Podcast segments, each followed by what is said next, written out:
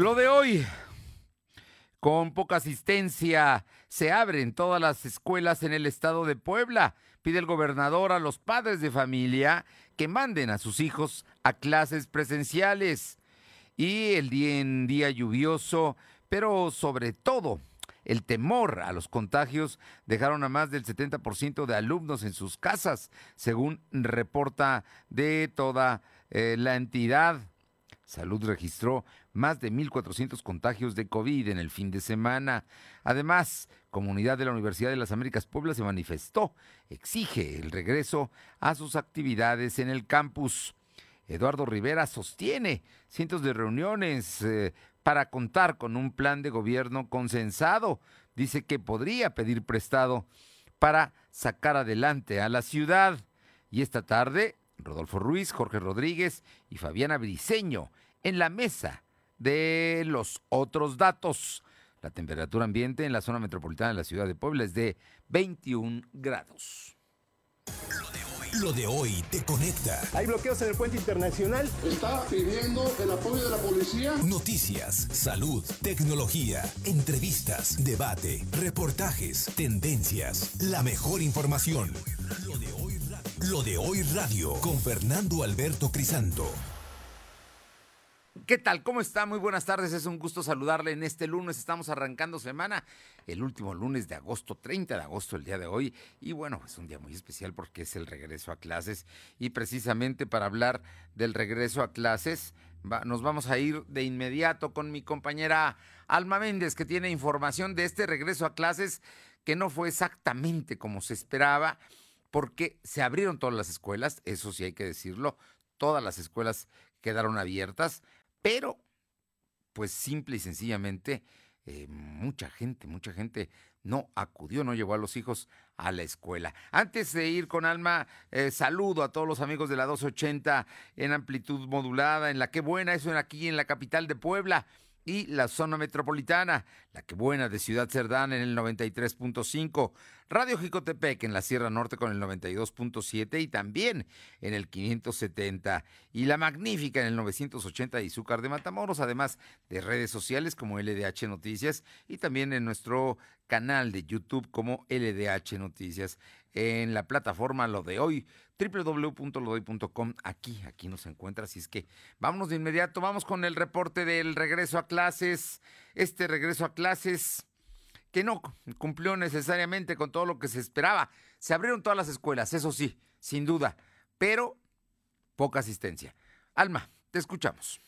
Gracias, Fernando. Muy buenas tardes a ti y a todo el auditorio de Lodol. Pues te comento que el secretario de Educación Pública en Puebla, Merito Lozano Pérez, mencionó que por el momento no puede confirmar cuántos alumnos regresaron a las aulas, debido a que el regreso a clases se dio de manera voluntaria. Sin embargo, tienen conocimiento de que diversas escuelas regresaron el 25% de alumnos a clases presenciales.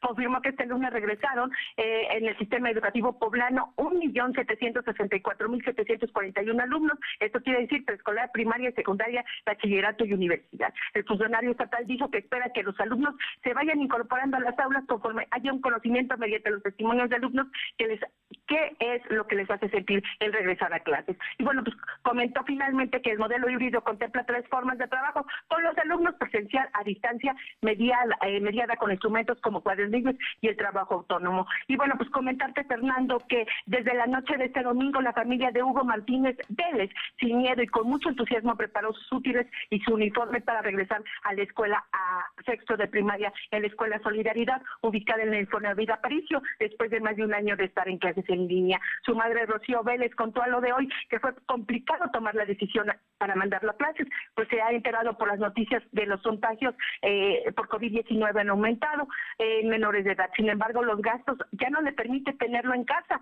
tanto a él como a su hermano, pues tiene que trabajar junto con su esposo para sacar adelante su hogar. Finalmente, a pregunta expresa de que si no tiene miedo de que su hijo se contagie por COVID-19, dijo que el temor está siempre, incluso desde que sale a la calle. Y sin embargo, confía en que lo que le enseñó para cuidarse haga eco en él y aprenda que debe protegerse en todo momento para no salir contagiado. La información, Fernando. Oye, pues está así, la Asociación de Padres, la Federación de Padres de Familia ha dicho que Puebla, junto con seis estados de la República, eh, tuvieron un 69% de ausencia es lo que están comentando y bueno, vamos a estar muy pendientes. es más o menos el rango, ¿no? Del 20%, 25% en algunas escuelas, si bien les fue el 30%, pero, pero no, no hubo una asistencia masiva, digamos, como son todos los principios a clases. Eh, estaremos atentos, muchas gracias. Seguimos al pendiente, Fernando. Y mi compañero Silvino Cuate, que también ha estado atento a todo este asunto. Cuéntanos, el gobernador Barbosa estuvo en Tehuacán, allá, donde él estudió precisamente en el Centro Escolar Venustiano Carranza de Tehuacán. Eh, ¿Qué dijo el gobernador Silvino? Bueno, a ver, parece que tenemos problemas con mi compañero Silvino. Ya estamos al aire, Silvino. Buenas tardes. ¿Qué tal? Buenas tardes. Pues comentarte que ante el bajo número de alumnos que regresó a clases este 30 de agosto, el gobernador Miguel Barroso Huerta realizó un llamado a todos los padres de familia para que confíen en las medidas sanitarias que están tomando las instituciones educativas. El titular del Poder Ejecutivo confía en que los alumnos pronto se verán contagiados en el entusiasmo para regresar a las escuelas. Por ello, su administración debe garantizar todos los lineamientos sanitarios. Barroso Huerta señaló que, se que es complicado mantener una educación vía remota, por ello confía en que eh, es positivo y sea positivo este nuevo regreso a clases. Asimismo indicó que se invertirán 456 millones de pesos en la reapertura de escuelas para, para este regreso. recordemos que pues entre las modificaciones que se hicieron se, se colocaron lavamanos, se realizaron diferentes acciones para que todos los alumnos estén seguros.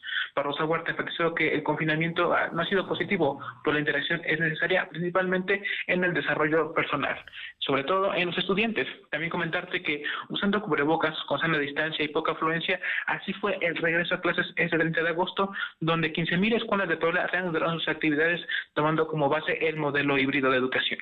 En un recorrido realizado por ese medio de comunicación, se observó que el número de alumnos fue reducido, pues varios padres de familia optaron en que sus hijos no deben volver a las escuelas. Por esto, por el incremento de casos de coronavirus. En un primer punto se visitó la telesecundaria Lázaro Cárdenas, que se encuentra en la Junta Auxiliar de San Andrés de Suñatla, perteneciente al municipio de Puebla. Se observó que el ingreso fue por filas para realizar la sanitización de estudiantes. Una vez adentro, los alumnos fueron, formando, fueron formados por hileras para recibir las recomendaciones que emitió la SEP. Los salones tienen un número reducido de bancas para mantener la sana distancia. Posteriormente nos trasladamos a la escuela primaria Hermenegildo Galena, donde varios estudiantes se vieron retenidos en las entradas por los padres, porque los padres de la familia no habían firmado la carta compromiso que solicita la Secretaría de Educación. Esta consiste, recordemos, en que deben tomar todas las medidas sanitarias. Y recordemos también que el modelo híbrido pues consiste en ir de manera paulatina para que todas las escuelas estén prevenidas. Fernando. Bueno, pues ahí están las medidas, el escenario. El gobernador reconoció que fueron pocos, pero se espera que haya entusiasmo y que pronto lleguen más niños y jóvenes a clases, ¿no? Efectivamente, ese es el llamado que hace el gobernador a que tengan confianza en que los lineamientos que se están aplicando en todas las escuelas pues son eficientes, principalmente para evitar la propagación de COVID, Fernando. Bueno, pues estamos muy atentos a todo este asunto y eh, por lo pronto, pues ya, ya están las escuelas abiertas. Gracias.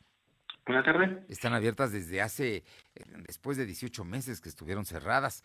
Y recuerda que en Explanada Puebla el verano está en modo on. Aprovecha las rebajas de verano y también visita la feria. Visita Explanada Puebla y pasa un momento inigualable. Hay que ir, hay que ir, Explanada Puebla. Vamos con Aure Navarro también para que nos comente la lluvia. Fue un factor que tampoco alentó a mucha gente a llevar a los hijos a la escuela. Te escuchamos, Aure. Efectivamente, Fernando, como bien lo mencionas, la lluvia que inició desde la madrugada, pues complicó para algunos padres de familia el regreso a clases presencial y el traslado de docentes a las escuelas de la zona nororiente de Puebla Capital. Y es que de un salón de 30 alumnos, pues 20 tomaron clases de forma presencial, quienes acudieron a las primarias, secundarias y bachilleratos en las juntas auxiliares de Xonacatepec y La Resurrección, así como del Infonavit Bosques de San Sebastián, Amalucan, Manuel Rivera Naya y las colonias Joaquín Colombres y México 68 tuvieron que adelantar hasta media hora la salida de casa para tener transporte y poder llegar así a tiempo a clases. Para quienes se quedaron en casa, como David de 16 años del bachillerato Enrique Martés, como la pequeña Isabel de 8 años, alumna de la primaria del Centro Escolar Aparicio, pues mencionaron a lo de hoy que ahora las clases en línea serán más efectivas porque tanto los docentes como ellos pues ya conocen las plataformas digitales. Por su parte, la familia Mendoza Guzmán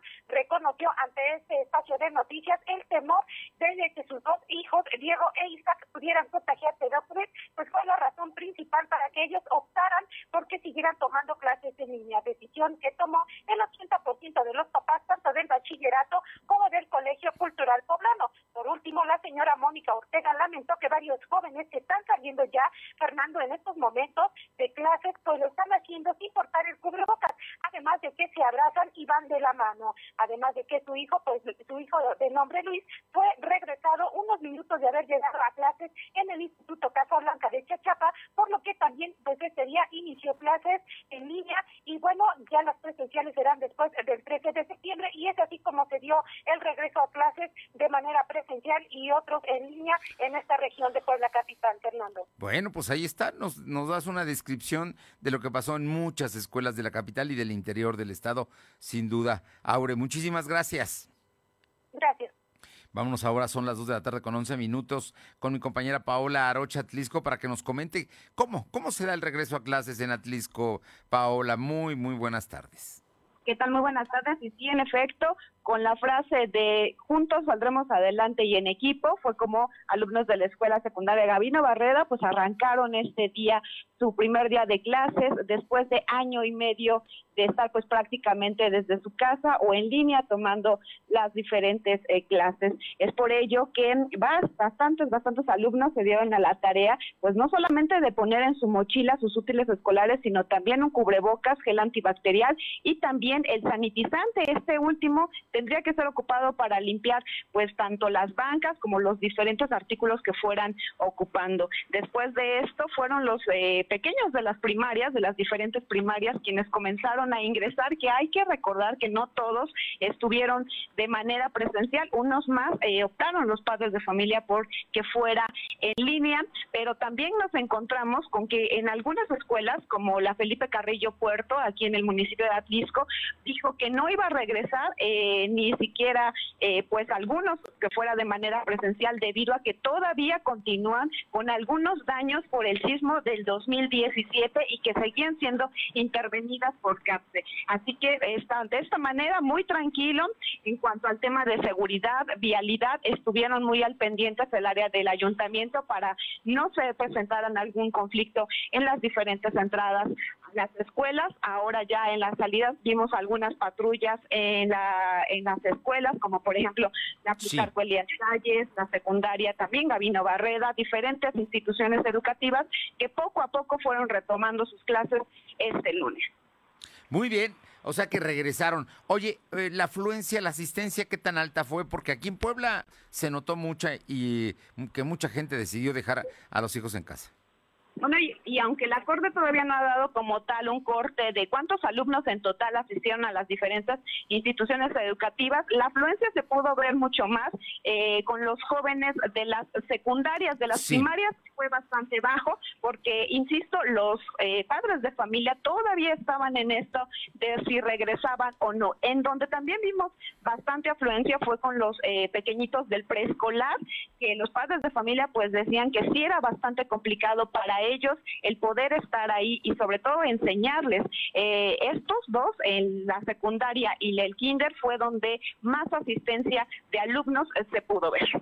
Pero no se llenaron los salones de clases. Definitivamente no, no se llenaron. Eh, se calcula que un 40% solamente, sí. es que menos, fueron los que regresaron a la escuela, pero algunos profesores confían que conforme vayan avanzando, eh, algunos padres de familia pues tengan eh, la seguridad de que pueden regresar sus hijos a la escuela y con ello ir incrementando el número de alumnos en las aulas.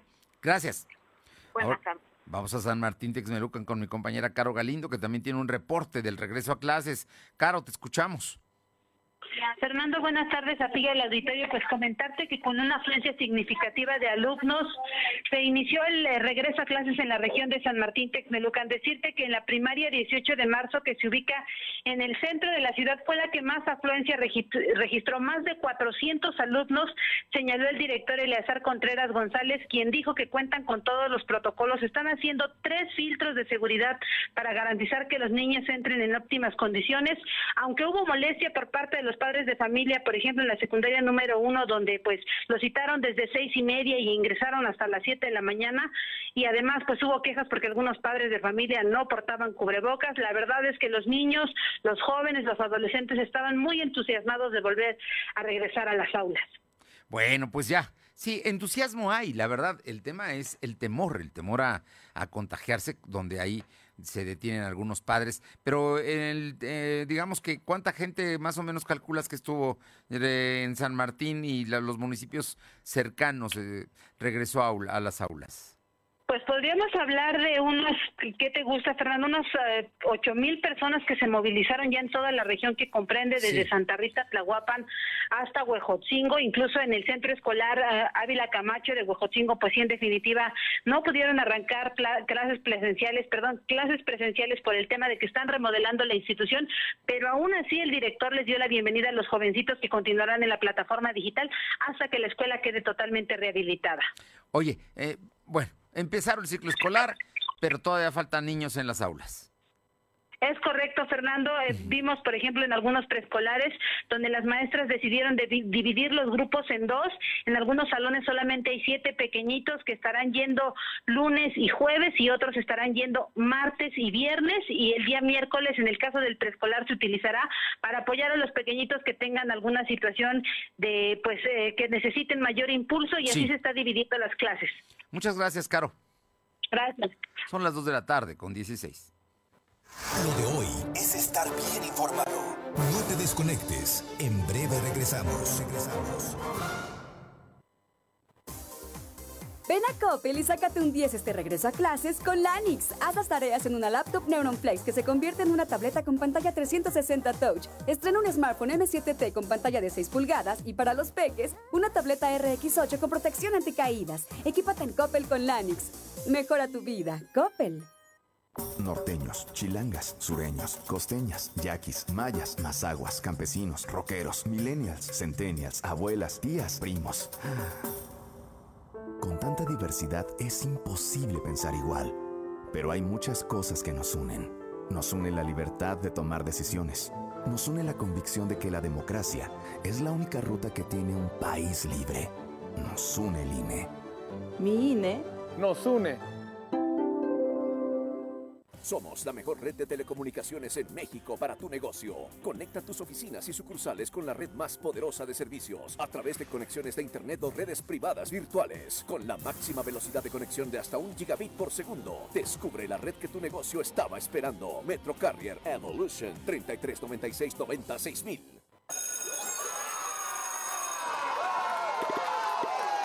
Llegó el momento de que abramos la escuela. En el regreso a la escuela, la detección temprana es vital. Ante la sospecha de casos de COVID-19 en estudiantes, docentes o personal administrativo, debemos notificar de inmediato a las autoridades educativas y sanitarias. Juntas y juntos cuidemos la salud de la comunidad escolar, porque es un lugar seguro. Abramos la escuela. Gobierno de México. Lo de hoy es estar bien informado. Estamos de vuelta con Fernando Alberto Crisanto exponiendo todas las cartas sobre la mesa, la mesa de los otros datos. Bien, y ya estamos, ya estamos aquí en la mesa y le agradezco muchísimo a Rodolfo Ruiz, autor de una de las columnas más leídas en Puebla, que se publica todos los días en, su portal y consulta, del cual es director. Muchísimas gracias por esa corte de los milagros, querido Rodolfo. Muy buenas tardes y muchísimas gracias por estar con nosotros. ¿Cómo estás, Fernando? Buenas tardes. Buenas tardes. Te comento que Jorge Rodríguez está saliendo de su junta de evaluación. En cualquier momento se, suma y nuestra querida amiga Fabiana anda trabajando en la Ciudad de México y se le complica estar esta tarde con nosotros. Pero vamos a empezar a platicar, ¿te parece, Rodolfo? ¿Cómo te fue en el regreso a clases? Tú no tienes bebés que vayan a, la, básica, pero eh, bueno, sin duda tienes una percepción de lo que significa el regreso a clases para los papás, para las familias, para los hijos, ¿no? Pues Fernando, creo que es un regreso incierto, incierto porque pues, los padres de familia están muy temerosos de mandar a sus hijos. Prueba de ello es que, pues yo creo que un 50% a la mitad de los padres de familia decidió no enviar a sus hijos a clases presenciales. Las cifras, como mencionaba tu reportero, digamos, aún no, no, este, son este, variables. Hay quien habla que eh, eh, regresaron a clase el 40%, otros hablan del 60%, en fin, creo que los datos se irán confirmando en el transcurso de la tarde. Lo cierto es que parece un regreso incierto. ¿Por qué? Pues porque no hay unas medidas, eh, Fernando, pues adecuadas en muchos de los planteles educativos. Es el colmo que tuvieron 17 meses, 17 meses estuvieron los estudiantes eh, sin clases. Bien, 17 meses es el colmo que no se hayan arreglado algunos problemas básicos en escuelas. Por ejemplo, en muchas escuelas todavía no tienen agua potable.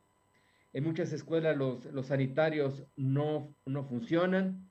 Este, hoy en la consulta presentamos un, un, botón de muestra.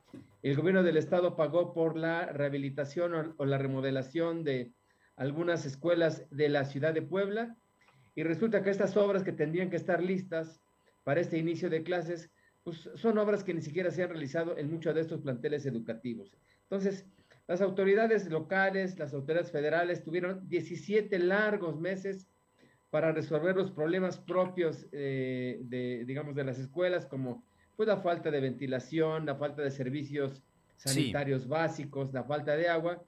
Y en muchas de estas escuelas pues esos problemas siguen latentes, siguen, siguen presentes, no se resolvieron, Fernando. Entonces, hay un regreso incierto, este, y como se publica hoy en alguna columna, este regreso a clase parece más bien un concurso de supervivencia, a, ver quiénes logran ir a la escuela y, sobrevivir, eh, o, o ir a la escuela y no resultar contagiados de COVID, Fernando. Ya está nuestro queridísimo Jorge Rodríguez de A Puerta Cerrada, ya, ya se abrió la puerta. No, es una columna muy, muy importante del Sol de Puebla, es subdirector de este gran diario, además un extraordinario amigo y un periodista sin igual. Jorge, qué gusto saludarte, muchísimas gracias y muy buenas tardes. Querido Fernando, el gusto es mío. Rodolfo, muy buena tarde otra vez. Jorge. Jorge, las órdenes. Jorge, en, en, esto, en este asunto del regreso a clases, que siempre es importante, mira, yo creo que desde niño, ¿no? El regresar a clases era emoción, era las posibilidades de ver a los compañeros, a los amigos, en fin, jugar, hacer. Esto de hoy no parece ser cierto y parece que los políticos estaban más interesados en celebrarlo. El presidente llamó a 11 gobernadores y todos dijeron que todo iba muy bien, pero la realidad y la percepción de la sociedad es otra porque por lo menos en Puebla el porcentaje fue alto de inasistencia a los salones de clases.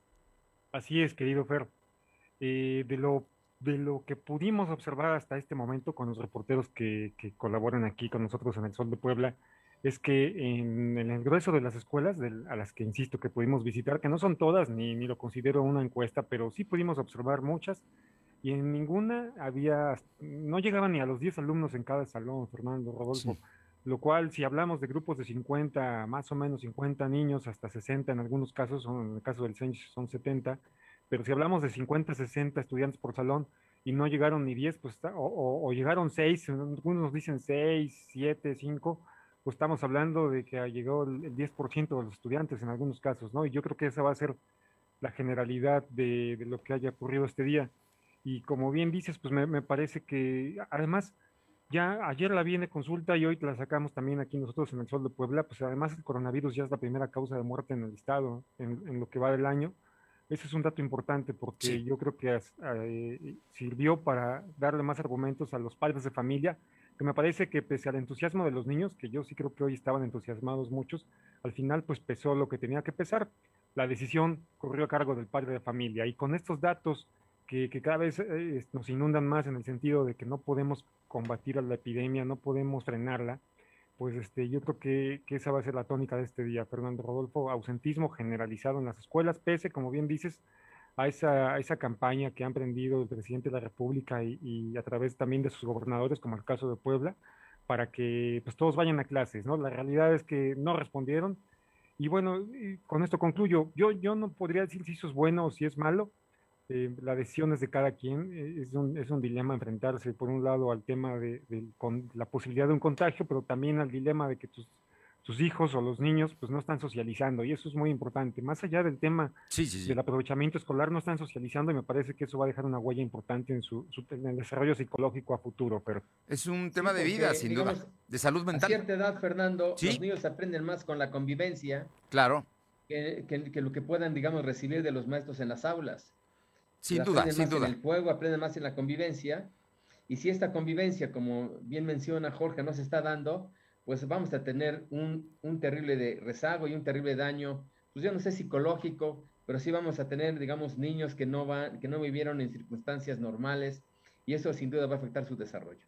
Eh, sí, el tema de la salud mental es un tema que hoy debería verse ya como una prioritario en temas de salud pública, por la ansiedad, por eh, el carácter que te cambia, las depresiones, en fin, todo eso que va haciendo parte de, este confinamiento y estos 18 meses que muchos eh, pues no han ido a clases especialmente, ¿no? Pero muchos incluso en su trabajo, en el home office, en fin, son situaciones que se están dando y que sin duda parece que con el COVID no se va a resolver. Esta tercera ola en Puebla, por lo menos en el fin de semana, fueron, eh, si no estoy mal, más de 1.400 contagios y, un número también importante de muertos. O sea que Puebla seguimos en foco rojo y pareciera que, que, no, no, se está atendiendo el asunto o, o, cómo lo ven.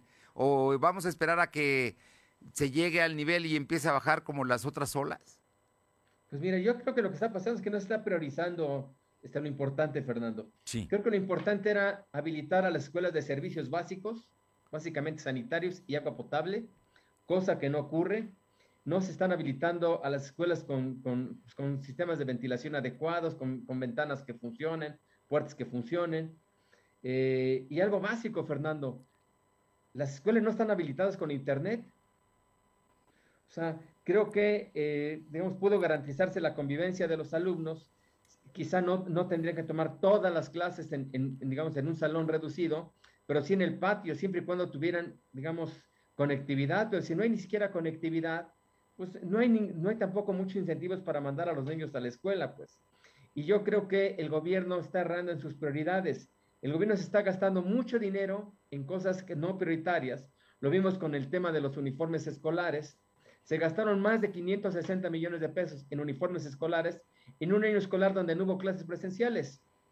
Cuando esos 560 millones o más bien pudieron invertirlos en conectividad en las escuelas o en algunos eh, este, lugares públicos si bien la gente no está, digamos, hay gente que no tiene internet y es una realidad presente en el Estado. Más del 50% de la gente de Puebla no tiene conectividad a internet, entonces tiene que, lugar tiene que acudir a lugares públicos a cambiar internet. Y lo ideal es que estos servicios de conectividad se hubieran instalado pues en plazas públicas o en escuelas, Fernando. Y eso no ocurrió. O sea, tenemos que, eh, hay otras prioridades como que los diputados se gastan un dineral en estacionamiento cuando los estacionan, cuando no tuvieron, digamos, sesiones presenciales, digamos, tuvieron sesiones a control remoto. Entonces, en fin, creo que hay un problema de prioridad. Se ha gastado mucho dinero en cosas no útiles, no prioritarias, cuando tendrían que haberse empleado en mejorar las condiciones básicas de las escuelas, mejorar los baños, que tengan agua potable, que tengan ventilación, y no gastarse más de 560 millones de pesos en uniformes escolares que jamás usaron. Jorge, el día de hoy el Sol de Puebla tiene como nota principal, si no estoy mal, el tema de que el COVID es ya la primera, la, eh, la, primera causa de muerte en nuestro estado de Puebla. Y el tema es que todos los días sigue subiendo esta tendencia. Así es, Fernando. Y los primeros, la cifra tiene que ver con los primeros seis meses del año. Eh, no, históricamente, no históricamente, en los últimos años la, enfermedad que, más muertes provocaba en el estado era la diabetes y le seguían eh, los problemas del corazón. Ya ocupó el COVID con 5.105 personas muertas de enero a junio, ya encabeza, ya encabezó en la primera mitad del año las muertes por coronavirus. Así es, es lo, es lo que comentaba al principio. Pues este, este dato viene a agravar o a preocupar a, los padres de familia que deciden no, no mandar a sus hijos a la escuela. Pero Fer, yo, yo quisiera también agregar un poquito lo que dice Rodolfo. Eh, cuando, cuando las autoridades o cuando nosotros, Rodolfo es una puntualización muy importante, casi siempre dictan las autoridades reglas generales para, para toda la sociedad. Y, la realidad es que la, educación pública y la educación privada son dos mundos completamente distintos. Y aún así dentro de la educación pública, pues hay, hay submundos, ¿no? Pues permíteme el término. También dependiendo en qué colonia esté tu escuela, está mejor o, en qué municipio. Dependiendo, ah, voy para allá, digamos que empiezo en la ciudad y me voy hacia allá. Luego, entre más alejados del centro, pues están peor las condiciones escolares. Y efectivamente, eh, eso nos lleva a un problema ancestral que nada tiene que ver con la pandemia y, y, nos, y nos mete en, otro asunto. Recientemente el gobernador dijo, como lo han hecho muchos, que está prohibido pedir cuotas en las escuelas para que para, para permitir la inscripción de los niños. Pero históricamente también ha sido un, tema que le permite a los a las asociaciones de padres de familia, seguramente muchos muchas este, usan dinero para otra cosa, si no es que se lo roban, pero es lo que les permite sufragar algunos gastos básicos. Y, y, también recuerdo en la cultura priista, en los gobiernos priistas, por ejemplo, eh, el agua potable no se la cobraban en las escuelas, la energía eléctrica tampoco se la cobraban a las escuelas, pero estas cuotas tenían que ser para el mantenimiento que no alcanzaba a hacer desde el gobierno del estado, con el gobernador que sea, ¿eh? Sí, es que no había empresas concesionarias, Jorge, tampoco. Mande. No había empresas concesionarias del, ah, del, servicio del Así es, así es, exacto, pero pues la dinámica seguramente ahora es distinto, con la 4T, con la empresa concesionada de agua potable, seguramente, este, yo no sé, habría, habría que echar un clavado para ver cómo está la situación de, de esos pagos pero seguramente enfrentan muchos, muchos problemas que no resuelve ninguna autoridad pública y que va a profundizar más, más la, o que va, va, va, más bien va a ser más fuerte el riesgo de los contagios en este, en este regreso. Pero pues, ese sí es un asunto bien importante y los que, y, te puedo decir porque, bueno, ya de manera personal, pues yo conocí escuelas públicas y privadas, ¿no? Y son, son mundos completamente distintos. Bueno, y eso le añadimos, eh, Jorge y Fernando. Sí que buena parte de los maestros solo tienen una dosis y que hoy uno de los, uno de los factores de mayor contaminación son los niños, pues imagínate el, el, el escenario. Es un escenario pues, complicado. Bueno, hay los, maestros, los maestros además se sienten despreciados porque les pusieron la, la vacuna que todo permanentemente ha estado en cuestionamiento, ¿no? Cancino. vacunas que no se reconocen en el mundo, como las chinas y las soviéticas y las rusas. Oye, no, eh, dos cosas que a mí me gustaría dejar eh, subrayar de lo que acaban de decir es que cuando hablamos de las autoridades, hablamos de las autoridades de todos los niveles, ¿eh? Así es. Del municipio, del estado y de la federación. Porque la federación tampoco se puede hacer a un lado de la responsabilidad que tienen los, en las escuelas. Y hasta del municipio, Fernando, porque los municipios tienen mucha injerencia en el mejoramiento de los servicios básicos de las escuelas. E eso, también quería comentar. El Ayuntamiento de Puebla tiene un programa, puso internet en lugares públicos. Hicimos una revisión de aquí por parte del periódico la semana pasada. No sirve, solo te funciona su capacidad para mandar mensajes, para mandar chats de WhatsApp, pero para hacer trabajos escolares ni remotamente. O para conectarte y, bajar una imagen o un video, pues es imposible. Y hablamos de la ciudad de Puebla, cómo están las comunidades más alejadas. entonces estamos hablando de los niveles de gobierno, ¿no? Para que nadie se ponga el saco, es un asunto generalizado en el cual habría que revisar exactamente qué es lo que se está haciendo y cómo se está invirtiendo en el tema de educación. Ahora, en el caso de los maestros, muchos maestros, ya tuvimos el caso de una escuela en Tecamachalco que no abrió. Esa es la oficial que no abrió porque había un, un maestro que estaba, que tenía COVID. Pero hay muchos casos donde hay maestros con COVID o que están vinculados con familiares que están y los están obligando a ir. Ese también es pues está comentando el Sánchez nada más, que es una de las instituciones más grandes de la ciudad de Puebla. Imagínate. donde también había, había la versión de que maestros estaban contagiados. Si estamos hablando del centro escolar eh, Niños Héroes de Chapultepec, que sin duda es la institución pública más grande y más importante de la capital del estado. Y del estado quizá. Ayer la CEP informó que solo tenía dos casos confirmados. Digo, le preguntamos a la CEP después de... Sí. Porque ayer circuló en grupos de WhatsApp de maestros del CENCH, padres de familia, según la CEP, hasta ayer solo eran dos casos oficialmente detectados de COVID. Uno que fuera ya es problema. Por la, porque estamos hablando de que el contagio se multiplica incluso por nueve, de acuerdo a, los, las mediciones de los científicos, ¿no? En este caso de las, la cepa que, que, está ahora cundiendo. Entonces, bueno, no, no es un asunto menor, porque es una...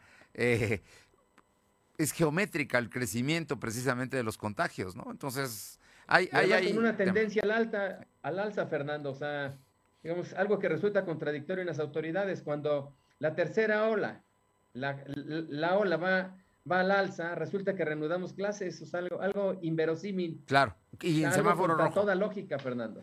Bueno, pues. Pero como el presidente dijo. Eso. Que íbamos a regresar a clases. Llueve. tronar o relampagueara, pues bueno, ahí están las consecuencias. Bueno, acaban de pasar este huracanes y están en clases 30 estados de la República, solamente Baja California Sur. relampagué. Ajá, eh, exacto.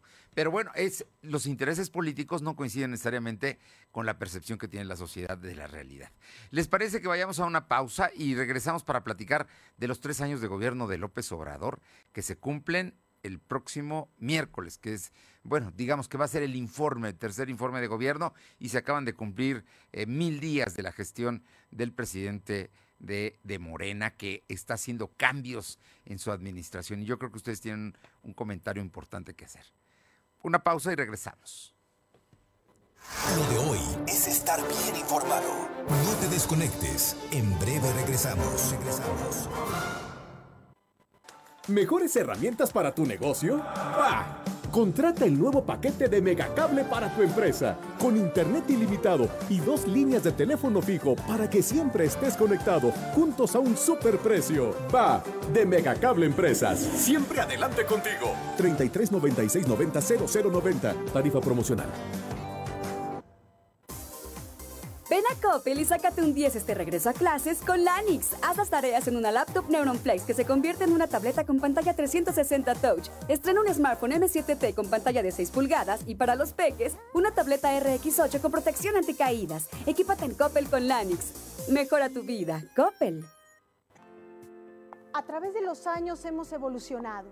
Desde colegios electorales, tribunales de lo contencioso, el TRIFE, hasta llegar a lo que es ahora el Tribunal Electoral del Poder Judicial de la Federación, instancia que tiene la última palabra en materia electoral.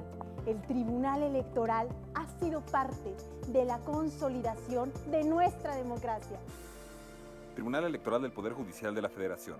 25 años protegiendo tu elección.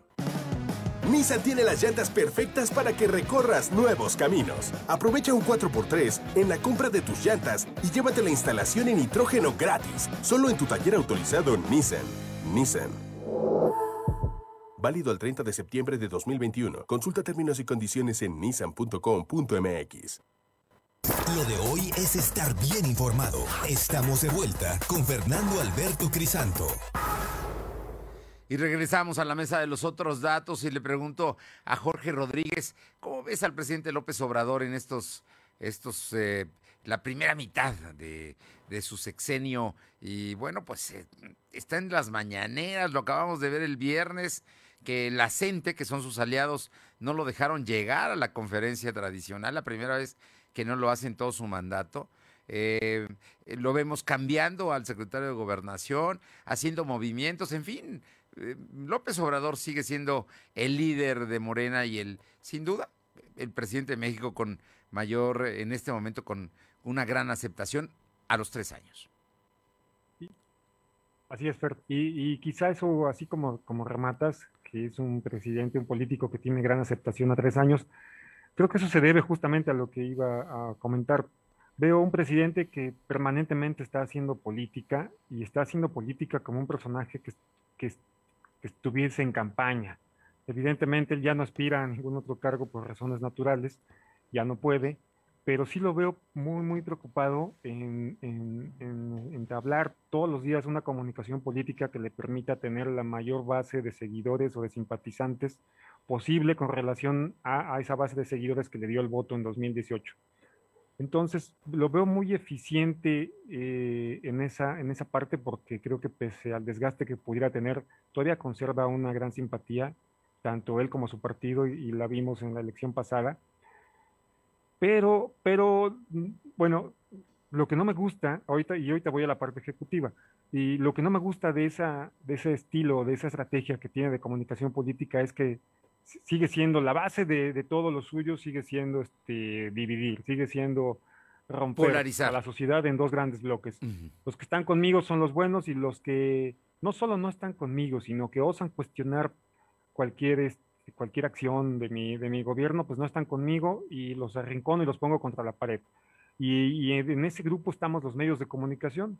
O sea, tenemos un presidente que ha sido, creo que, el más colérico públicamente con los medios de comunicación, con los periodistas que, que no escriben o no, o no comentan o no opinan lo que él quisiera. Y, bueno, al grado de que ya estrenó este, este, esta fase en, su, en sus mañaneras que se llama ¿Quién es quién en las mentiras? ¿no? Que además cada vez se desvirtúa más y más. Empezó tratando de, supuestamente de, de, sacar a flote las mentiras y ya esta, esta chica que conocimos aquí en Puebla de apellido Vilchis, ya, ya ahora intenta no solo, ya no solo descubre la mentira, porque además no puede, sino que ahora ya intenta darle línea a los medios, ¿no? O sea, o sea todo, todo está cada vez peor en este tema de confrontar a los, a los que no piensan como él. Y en el tema ejecutivo, pues voy a tratar de hablar como ciudadano y como ciudadano poblano, no veo absolutamente nada. Hay cosas que se están cocinando en el, poder, en el poder legislativo, e, él las está intentando llevar a cabo, promueve reformas que esperamos que se concreten quizá para bien en la segunda mitad de su gobierno, pero en, Puebla no veo nada, Fer, lo único que he escuchado de él es, son los programas sociales, que es parte de, esta comunicación política que le gusta atender a los suyos para regalarles cosas y, seguir teniendo la base de seguidores, pero no veo absolutamente nada. Y creo que es el sello de la 4T en todos los niveles. Hasta ahí me quedo por ahora. Eh, Rodolfo Ruiz, sin duda el presidente incluso acaba de presentar su libro, ¿no? A mitad del camino que va a empezar a, circular el día de hoy, creo que ya está en, algunas librerías. Eh, ¿Cómo ves tú a, López Obrador? Has visto a muchos presidentes de la República, pero él sin duda es, pues hasta donde entiendo, distinto al pasado, o él dice que no es como en el pasado, aunque de pronto algunos lo asemejan con eh, estilos priistas como el de Luis Echeverría. Pues eh, es un presidente sin duda polémico. Yo veo a un, a un López Obrador confrontado, confrontado con la iniciativa privada, confrontado con los principales partidos de oposición al suyo, confrontado incluso con miembros de su propio grupo. Tenemos el pleito visible que tiene ya con Ricardo Monreal eh, y hay un pleito con otras facciones pues de la izquierda o, este, incluso de Morena. Vi un presidente enojado, ensimismado, eh, yo, diría rehén de un grupo de, de radicales y en, donde el presidente se ha venido refugiando pues, de sus paisanos, y el mejor ejemplo es el cambio que hubo en la Secretaría de Gobernación. O sea, si uno, eh, digamos, analiza el gabinete y analiza dónde están las principales posiciones y dónde está el, digamos, dónde, dónde se concentra mayor presupuesto, pues son puros tabasqueños. Y no son tabasqueños, digamos, de una talla pues, eh, pues nacional o, o que se hayan distinguido por sus méritos se han distinguido por su lealtad al presidente, se han distinguido porque eh, pues, son leales hasta la ignominia, Fernando. Este, publicaba Roberto Roque, no se le conoce ningún antecedente destacado al secretario de Gobernación, al exgobernador de Tabasco. Y efectivamente, o sea, es una figura gris, este, como lo fue también la, digamos, la secretaria de Gobernación, que era una ministra con mucho reconocimiento antes de entrar al gabinete de López Obrador, era una ministra muy reconocida, progresista, y todo ese reconocimiento social y profesional que tenía, pues se, le borró, o sea, se eliminó cuando llegó al gabinete López Obrador. ¿Por qué? Pues porque mucho de su discurso progresista simplemente no lo pudo llevar a la práctica, porque se convirtió en, un florero, Fernando, en, en un adorno. Entonces veo a un presidente enojado, confrontado, ensimismado y capturado por un grupo y, diría incluso eh, este, confrontado incluso con los suyos. Te mencionaba el caso de Ricardo Monreal, este, con quien seguramente se va a confrontar porque Monreal quiere ser presidente y se ve que López Obrador pues no lo quiere de, aspirante, de hecho ni siquiera lo mencionó en, los destapes. Y veo también, eh, eh, tú lo mencionabas, confrontado hasta con algunas organizaciones o grupos digamos que antes la apoyaron como la CENTE, como la Coordinadora Nacional de Trabajadores de la Educación. Oiga, en, todo esto, él presume mucho el tema de abatir la corrupción, como, como, uno, como uno de los grandes logros en estos tres años de gestión. ¿Así lo ves, Jorge? Es que eh, decir, decir que abatiste la corrupción es muy fácil porque es un tema, mientras no se descubra nada, es un tema abstracto, ¿no? Entonces, mientras no haya un escándalo que se le compruebe, y yo creo que sí se le van a comprobar, nada más hay que esperar un poco, mientras no se comprueben, pues este, él podrá seguir presumiendo esa bandera, ¿no? Es, es, este, o puede haber muchos trascendidos, o puede haber información, incluso recuerdo el caso de, concreto de Puebla, lo que publica Rodolfo, ¿no? Que Rodolfo nos da a entender siempre, y, este, pues eso, eso concluyo yo, digo, Rodolfo no es culpable de lo que pensemos, pero nos da a entender, por ejemplo, que en las licitaciones amañadas, pues, pues eso se llama corrupción, ¿no? Entonces, pero la opacidad, o sea, la opacidad, o sea, sí. prácticamente los concursos desaparecieron, las licitaciones públicas desaparecieron, los concursos están dirigidos, buena parte de los contratos a nivel nacional y a nivel local son contratos dirigidos, son asignaciones directas. Asignaciones, ¿no? Asignaciones directas. Asignaciones directas. Aunque podemos oler lo que hay detrás, pero tampoco son pruebas contundentes. Creo que y la opacidad generalmente termina en corrupción. Bueno, por lo menos no te da la, certeza de, de, que hay información y apertura. Bueno, Fernando, hay indicadores, hay indicadores, digamos, a nivel mundial. En los índices de transparencia mundial, México no está mejor con López Obrador que, que, como estaba con Peña Nieto. Y mira que Peña Nieto fue un corruptazo. Bueno, ahí, ahí está. Estamos peor en los indicadores de transparencia a nivel mundial.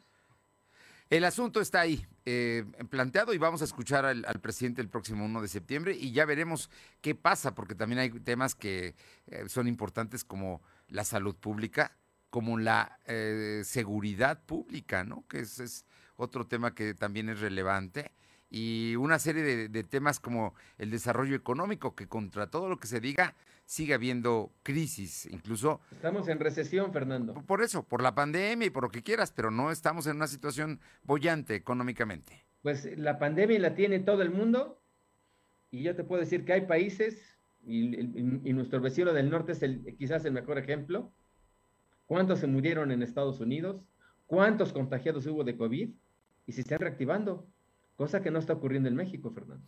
Pues ahí están, ahí están los temas.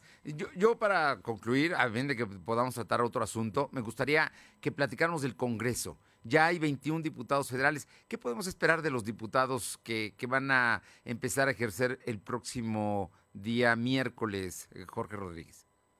Híjole, pues los veo a todos felices y contentos subiendo su foto de su arribo al Congreso en redes sociales pero yo no espero absolutamente nada bueno de ellos. ¿Por, ¿por qué, Fernando y Rodolfo? Porque los diputados, salvo excepciones, que sí las hay, que sí las hay, pero casi todos los diputados llegan justamente a servir los intereses del partido y, empiezan a armar bloques y hay coaliciones no formales, alianzas para sacar adelante o entorpecer iniciativas de ley, proyectos, reformas, eh, con base en lo que necesita el partido, en el mejor de los casos. ¿no? Entonces vamos a ver bloques jalando parejos, efectivamente, justamente para donde, para donde les, interese. Y, tenemos, Morena tiene, ¿cuántos poblanos? Son 21 diputados federales poblanos. 21 diputados federales poblanos y Morena es la fracción más grande. Así es, Morena. Morena tiene 7 y el PAN 6, pero finalmente Morena aliándose con los del PT y el Verde acaban siendo creo que 13 contra, contra 8, algo así. 8 eh, por sí, porque 6 del PAN y 2 del PRI. Y 2 del PRI. Así es. Pero sorpresas no espero seguramente de ellos lo que sí espero políticamente es que alguna otra vez quiera sentirse aspirante a gobernador, y como suele pasar siempre, ¿no? Y ahí pienso en Blanca Alcalá, pienso en Nacho Mier, son los primeros que me vienen a la mente, ¿no? O sea, van, van a seguir. Bueno, y Aguilar Coronado, Aguilar Coronado, va, a va a intentarlo, por lo menos lo va a intentar, ¿no? En las reuniones de café. Bueno, también en, eso se hace política. Porque fuera de eso no le veo ninguna posibilidad. bueno, pero. tampoco, aunque ya lo hizo Genoveva coordinador, ¿no? Digo, en un intento por, por pasar, darle una rebanada de pastel, aunque sea pequeñita, a, gente que no es de su grupo, ¿no? Eh, eh Rodolfo Ruiz, en el caso de los legisladores, hoy el, eh, el, diputado Carvajal de Morena decía que todas las fracciones, todos los diputados federales iban a pujar porque ahora sí se construya el hospital de San Alejandro. No los hemos visto, por lo menos los que se van ahorita, no los vimos mover un dedo para que tuvieran Puebla recursos eh, presupuestales. y ahí creo que pues hay un coordinador político en el Estado. Y si ese gran coordinador político del Estado no los convoca, porque convocó a, muchos. Y yo creo que era el tiempo de convocar también a los del PAN. Y, y, como escribieron en alguna columna, pues yo creo que el, gobernador tenía que aprovechar este importante número de diputados federales. Tenemos 21, somos de los estados que más diputados federales tenemos. Y yo no veo que eso le saquemos provecho. Y lo que yo sí veo, Fernando, es que, en, digamos, en esta sesión de instalación de la Cámara de Diputados, pues el bloque eh, opositor del PRI-PAN, pues está, se está fracturando. De hecho, se tuvieron que poner de acuerdo Morena y el PRI y ellos se repartieron los cargos, los principales cargos, Morena se quedó con, este, con la presidencia. Con la mesa directiva y el PRI se quedó con, la, presidencia de la, la Junta de, Coordinación. de, Gobierno, cuando el acuerdo inicial era que el PAN iba a presidir la Junta de Gobierno, es decir, lo dejaron fuera. Y yo creo que esa va a ser la constante, que la alianza de verdad va a ser una alianza del PRI con Morena y esta alianza electoral que tuvieron el PRI con el PAN, pues va a ser una alianza que digamos, el se muera en los hechos, Fernando. Va a ser ¿Y que vimos, digamos, otra gran lectura que nos deja la instalación de la legislatura es que se presume mucho la paridad de género, que por fin hay la mitad de legisladoras, y las legisladoras quedaron fuera, no son ni siquiera coordinadores de su partido político, no hay una sola coordinadora en, los partidos políticos, quedaron fuera de la presidencia de, la, Junta de, Gobierno, quedaron fuera de la presidencia del, Congreso, y no hay una sola diputada que presida su grupo parlamentario. ¿Y a dónde fueron relegadas? Pues a puestos segundones, ¿verdad? Entonces, ¿de qué sirve que haya tantas camisas de fuerza, que se, digamos, que haya, digamos, eh, todo un andamiaje para privilegiar a las mujeres, si finalmente son mayoría, o, si, o si no mayoría son la mitad, y no ejercen esta, esta mitad para tener posiciones tan relevantes como la que tienen los diputados varones. Bien, pues eh, concluimos. ¿Algo más, Jorge, que agregar? Pues con el caso San Alejandro, es para redondear lo que decía al principio cuando preguntaste sobre López Obrador. E, es, un síntoma que veo en los gobiernos de la 4T y solo conozco lo de Puebla, ¿no? Municipio, estado y gobierno federal. No sé si en otros estados o, en otros municipios sí, sí sean más eficientes para hacer las cosas que la gente necesita. Lo de, lo de San Alejandro es lamentable. ¿Cómo Carvajal se pone a hablar? Ya fue diputado tres años, Alejandro Carvajal. O sea, y ahora nos viene a decir que ahora sí va a, va, va, a proponer que haya dinero para hacer el nuevo hospital de San Alejandro. Nos toman el pelo y eso es, la, insisto, el, sello de la 4T. No saben ejecutar, ¿no? no saben hacer nada de provecho más que hacer política, política y además política negativa para confrontar a sus rivales. Creen que permanentemente están, son rijosos y creen que permanentemente están en, el, en la arena peleándose con quien ellos creen que tienen que pelearse. Es, es, es desagradable, lamentable. San Alejandro. O sea, imagínate todo. Si podemos imaginarnos todo lo que tienen que sufrir los derechohabientes del IMSS todos los días, ahí hacinados y amontonados en hospitales como el de la Margarita, en clínicas, porque nuestro gobierno federal no ha podido construir un hospital que, que, mejore esa situación. Y porque el gobierno del Estado y, el gobierno y los gobiernos municipales han sido incapaces de presionar a la federación para que esa obra que se prometió hace dos años se aterrice. Bueno, y que Ahora, tiene ¿cómo, queremos que haya baños limpios en las escuelas? Bueno, baños con agua, perdón, déjalo limpios. Bueno, pues ahí, ahí, está esa realidad. Por cierto, que eh, ahora que hablas de la 4T y de que manda abrazos y no balazos para los malosos de los cárteles de la droga, hoy vimos cómo a Lía Limón, una futura alcaldesa en la Ciudad de México, en la Miguel Hidalgo, la agarraron a golpes cuando que pretendía entrar a la Asamblea Legislativa de la Ciudad de México. O vimos cómo agente de migración patea a un haitiano en el suelo, ¿no? Lo, le pisa la cabeza cuando están deteniéndolo, ¿no? Digo, temas, temas que se están dando, ¿no? A los haitianos así los tratamos y a los afganos los traemos en avión. Es, es la realidad que, que, nos estamos enfrentando. Como siempre, muchísimas gracias, Rodolfo Ruiz, y te seguimos leyendo todos los días en la Corte de los Milagros. Pues ya regresamos, ya regresamos. Qué bueno. Y Jorge Rodríguez, como siempre, un gustazo encontrarte, reconocer tu trabajo, tu valía como, como gran periodista que eres y alerte en una puerta cerrada. Muchas gracias y muy buenas tardes a los dos. Gracias a ti, hasta luego. Fuerte abrazo, gracias. Pausa. Lo de hoy es estar bien informado. No te desconectes. En breve regresamos. Regresamos. Ven a Coppel y sácate un 10 este regreso a clases con Lanix. Haz las tareas en una laptop Neuron Flex que se convierte en una tableta con pantalla 360 Touch. Estrena un smartphone M7T con pantalla de 6 pulgadas y para los peques, una tableta RX8 con protección anticaídas. Equípate en Coppel con Lanix. Mejora tu vida. Coppel. Somos la mejor red de telecomunicaciones en México para tu negocio. Conecta tus oficinas y sucursales con la red más poderosa de servicios a través de conexiones de Internet o redes privadas virtuales. Con la máxima velocidad de conexión de hasta un gigabit por segundo. Descubre la red que tu negocio estaba esperando. Metro Carrier Evolution 3396 96000. Habla Andrés Manuel López Obrador. Dijimos que no iban a aumentar los impuestos ni el precio de los combustibles. Y cumplimos. No han habido gasolinazos. El precio de la gasolina, del diésel, de la luz, no ha aumentado por encima de la inflación. Y el incremento del gas ya se está corrigiendo porque se establecieron precios máximos y porque ya viene gas bienestar. Hechos, no palabras. Tercer informe. Gobierno de México. Nissan tiene las llantas perfectas para que recorras nuevos caminos. Aprovecha un 4x3 en la compra de tus llantas y llévate la instalación en nitrógeno gratis, solo en tu taller autorizado Nissan. Nissan. Válido el 30 de septiembre de 2021. Consulta términos y condiciones en nissan.com.mx. ¿Mejores herramientas para tu negocio? ¡Bah! Contrata el nuevo paquete de Megacable para tu empresa, con internet ilimitado y dos líneas de teléfono fijo para que siempre estés conectado, juntos a un superprecio. Va, de Megacable Empresas. Siempre adelante contigo. 33 96 90 0090. Tarifa promocional. Lo de hoy es estar bien informado. Estamos de vuelta con Fernando Alberto Crisanto. Bien, regresamos rápidamente. Le comento, le comento que tu vacuna te invita al cine al presentar tu certificado de vacunación COVID-19 en la taquilla de Cinemex Plaza Dorada. Recibe un 2 por 1 en tu acceso a la sala tradicional. Válido hasta el 1 de septiembre, hasta el miércoles. Aplica restricciones. Hay que ir a Cinemex Plaza Dorada con tu certificado de vacuna. Eh, Silvino Cuate, platícanos los datos de la Secretaría de Salud sobre el COVID informarte que este fin semana la Secretaría de Salud registró 1.472 nuevos enfermos de coronavirus y 65 defunciones. Actualmente hay 106.271 acumulados y 13.818 defunciones, según informó el titular de la dependencia, José Antonio Martínez García. El secretario explicó que en todo el estado hay 1.714 casos activos distribuidos en 117 municipios.